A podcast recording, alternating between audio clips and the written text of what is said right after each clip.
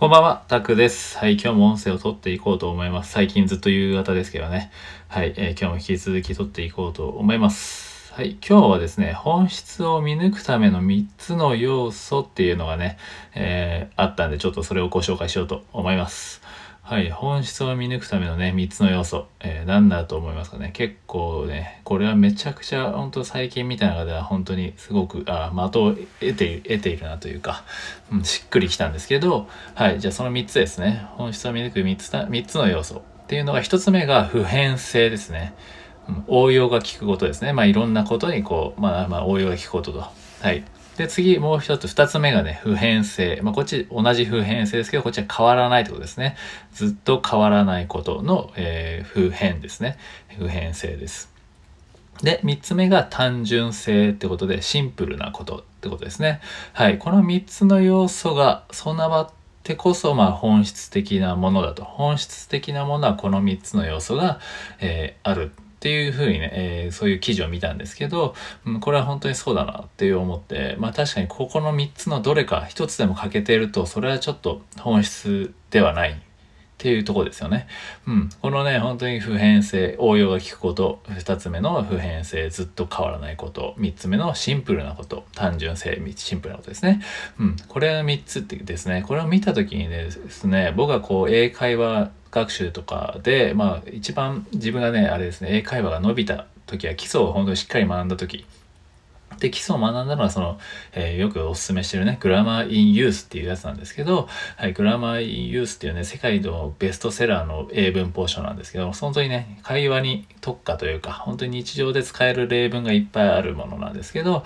これね、結構き、昨日もちょうどね、あの、僕がこう教えてる方というか、指導させていただいてる方、コーチングさせていただいてる方にね、と一緒にやったんですけど、まあやっぱりそのグラマー・イン・ユースの文を見て、あ、なんか全然、あ、おすすめしてる理由が分かりました。っていうのをね、すごく言ってくれたんですよ。しっくりきたと。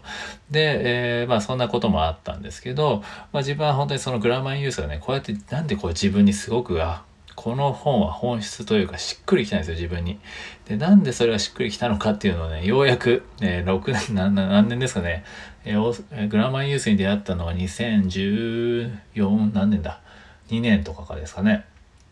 うん、なんでもう6、うん ?6、6、もっと前、8年前ぐらいですかね。8年ぐらいしてようやくこう理解したというか、えーしたレベルなんですけど、はい、その、この3つがね、やっぱり全てしっかり当てはまるんですよ。そのグラマーユースという教材は。英文法書、まあ、要所なんですかね。英語で全部書かれてるんですけど、うん、これが全部ね、しっかり詰まってるんですよ。で、要所だから一見とっつきづらいんですけど、もうこれ全てね、当てはまってるんですよ。普遍性、応用がしっかり効く。まあ、英文法書なんで基礎なのでね、まあ何でも同じかなと思いますけど、これね、いろんな、まあもちろん文法書なんでね、日本の英文法書とかでもね、日本語で書かれた英文法書とかでも確かにその応用は効くんですけど、ただ、ね、かあとは普遍性という部分でもね、そう日本語の英文法、日本語で書かれた英文法書にはその2つ当てはまってると思うんですけど、ただシンプルなことって抜けてますよね。シンプルじゃないじゃないですか、日本の英文法書って。なんかわけわかんないね、いろんななんとか副詞とか形容詞がよくわかんないね、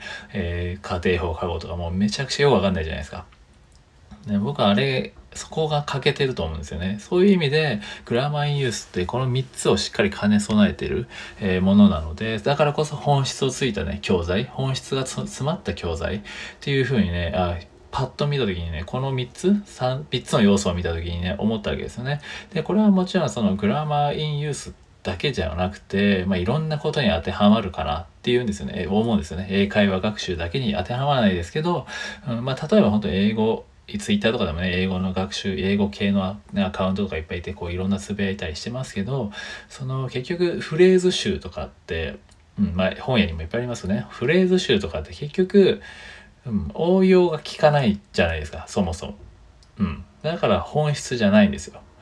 うん。本当に応用はまず効かない。ね、フレーズ、それだけじゃないですか。それはね、ある、ある一場面とかでしか使えないんで、結局応用性がないんですよね。普遍性がないと。で、まあずっと変わらないことっていうのも、まあここは確かにフレーズっていうものはずっと変わらないでしょうけど、でも別に本当にそれまず、そのね、ずっと変わらないこと、まあシンプルですよね。フレーズもシンプルなんですけど、結局応用が効くことっていうところは欠けちゃってるんですよね。だからフレーズ集も本質ではないと。うん。なんで結局そのね、まあ本当に本質何かって言ったらやっぱりこのね、え、3つの要素ですね。本質、普遍性、大焼きこと、普遍性、ずっと変わらないこと、単純性、シンプルなこと。で何かって言ったらもうやっぱりもう基本基礎じゃないですかもう基本だからこそやっぱり基本って大事なんですよっていうところにつながるなと思って結局本質ってシンプルなんですよねうん、シンプルなんだけどなんか特に英語学習だとね無駄にこう難しくしちゃったりとか、まあ、こう無駄にこうじゃなきゃいけないとか、ね、くだらないじゃないですか。それは別にまあ本当に英語学習だけにね、えー限らずですけどね、まあ、僕はこうやって今英語の発信をしてるんでちょっと英語のね絡めて話してますけどでもこれは本当に本質を見抜くための3つの要素として、えー、ここをねしっかり押さえておくっていうのはすごく大事かなと思います。でこの3つのどれかかけたらなんかちょっと違うんだな。これは本質のものではないなっていうね、じゃあ何が欠けてんのかっていう視点で見てみるとね、えー、また違ったものを見えてくるかなっていうふうに思います。はい、ということでね、今回その、えー、まあそこのね本質を見抜くための3つの要素っていうことをお話したんですけど、えー、ぜひねそういった視点でちょっと、えー、頭に入れといてもらって物事を見てみるとえちょっとまた違ったね見方ができるんじゃないかなっていうふうにはい思います。はい。ということで今回は、え、以上です。はい。ぜひね、はい、その普遍性、応用が効くこと、ずっと変わらないこと、シンプルなことをしっかり磨いて、まあ、英会話力もね、上げていきましょうということでまとめておきます。で、あとね、グラマーユースいつもお勧めしていて、まあ僕も今こう、え、え、っとね、グラマーユースを使って、